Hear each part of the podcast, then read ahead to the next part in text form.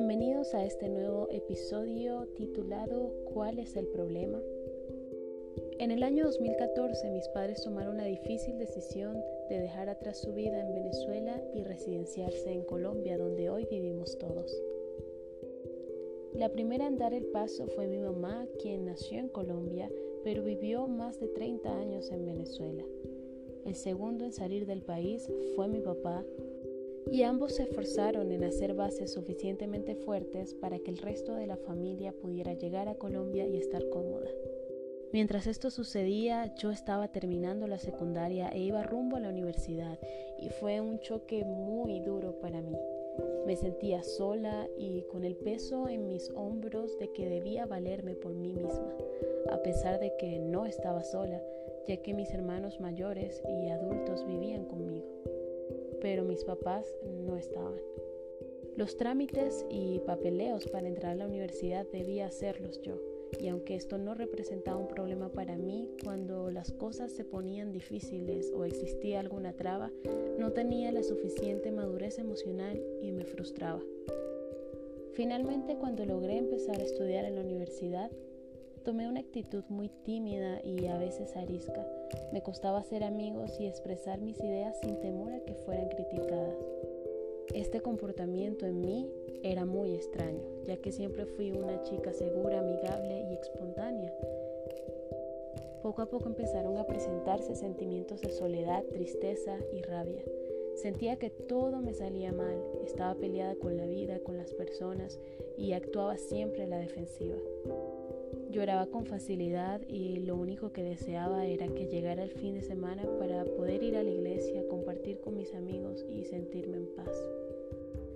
Todos estos ataques emocionales se los atribuía al hecho de que mis padres no estaban conmigo. Había basado mi seguridad y tranquilidad en la compañía de ellos y tenía la certeza de que el fin de todos mis males era volver a estar a su lado.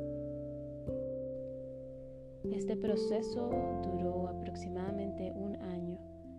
Empecé a verme como una carga para mi hermana mayor, quien era la que con esfuerzo suplía mis necesidades básicas. Así que tomé la decisión de salir de Venezuela, dejar la universidad y vivir con mis padres. En ese momento pensé, por fin voy a dejar de sentirme así, por fin voy a ser yo otra vez.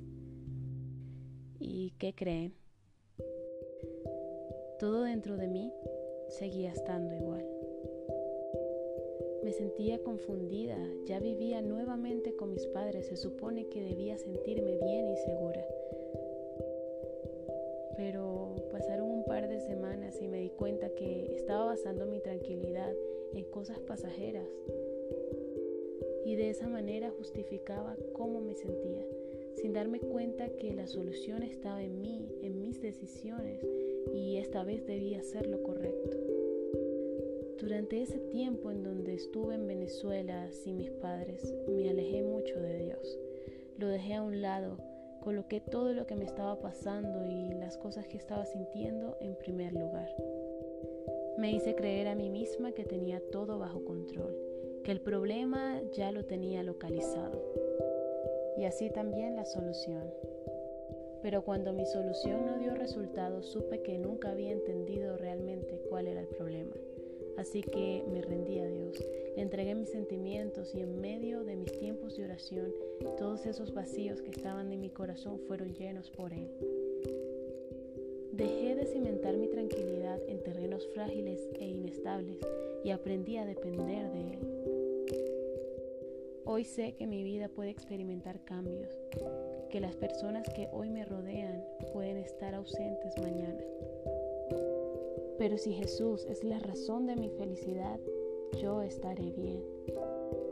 Si te sientes confundido y no sabes cuál es el problema, te preguntas qué está pasando, qué está fallando, es momento de que dirijas tus preguntas al lugar indicado y te aseguro que no solo encontrarás respuesta, también hallarás la solución.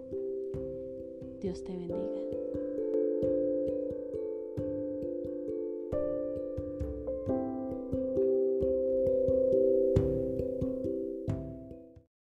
No olvides compartir este mensaje con tus amigos. Puede haber una persona que realmente lo necesite.